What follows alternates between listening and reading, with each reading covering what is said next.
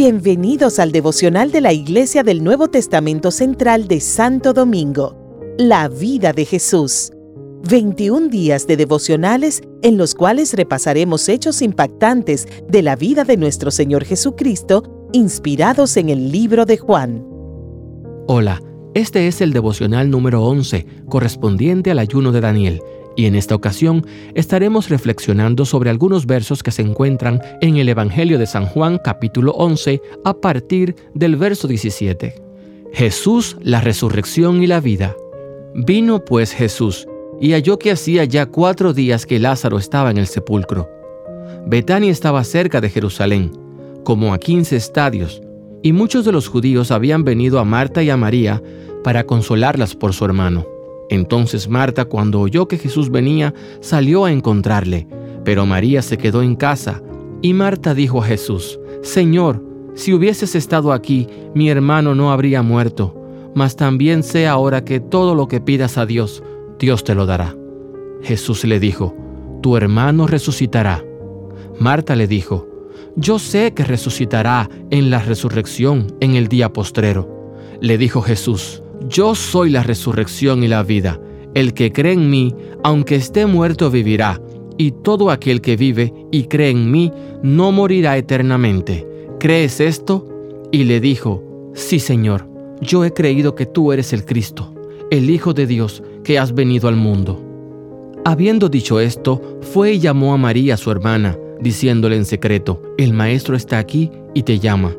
Ella cuando lo oyó, se levantó de prisa y vino a él.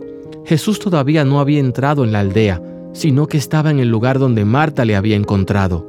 Entonces los judíos que estaban en casa con ella y la consolaban, cuando vieron que María se había levantado de prisa y había salido, la siguieron diciendo, Va al sepulcro a llorar allí. María, cuando llegó a donde estaba Jesús, al verle se postró a sus pies diciéndole, Señor, si hubieses estado aquí, no habría muerto mi hermano. Jesús entonces, al verla llorando y a los judíos que la acompañaban también llorando, se estremeció en espíritu y se conmovió, y dijo, ¿Dónde le pusisteis? Le dijeron, Señor, ven y ve. Jesús lloró. Dijeron entonces los judíos, mirad cómo le amaba. Y algunos de ellos dijeron, ¿no podía este que abrió los ojos al ciego haber hecho que también Lázaro no muriera? Jesús Profundamente conmovido otra vez, vino al sepulcro. Era una cueva y tenía una piedra puesta encima. Dijo Jesús, quitad la piedra. Marta, la hermana del que había muerto, le dijo, Señor, de ya, porque es de cuatro días. Jesús le dijo, ¿no te he dicho que si crees verás la gloria de Dios? Entonces quitaron la piedra de donde había sido puesto el muerto, y Jesús, Alzando los ojos a lo alto, dijo, Padre, gracias te doy por haberme oído.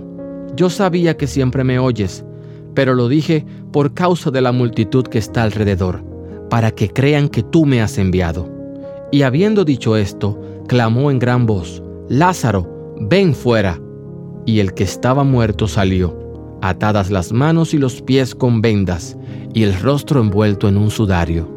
Jesús les dijo, desatadle y dejadle ir. Cierro la cita. La manera en que el apóstol Juan describe estos hechos es impresionante y a la vez nos deja una tremenda reflexión. Dios nunca llega tarde. A pesar de que estemos atravesando por situaciones difíciles en nuestra vida, por procesos que parecen interminables y que estamos allí a los pies de Cristo esperando ese milagro, muchas veces viene la duda a nuestra vida y pensamos en que ya no habrá solución en que el Señor nos abandonó y viene también la sensación de culpa pensando, ¿qué hemos hecho mal? ¿Por qué el Señor nos habrá desamparado?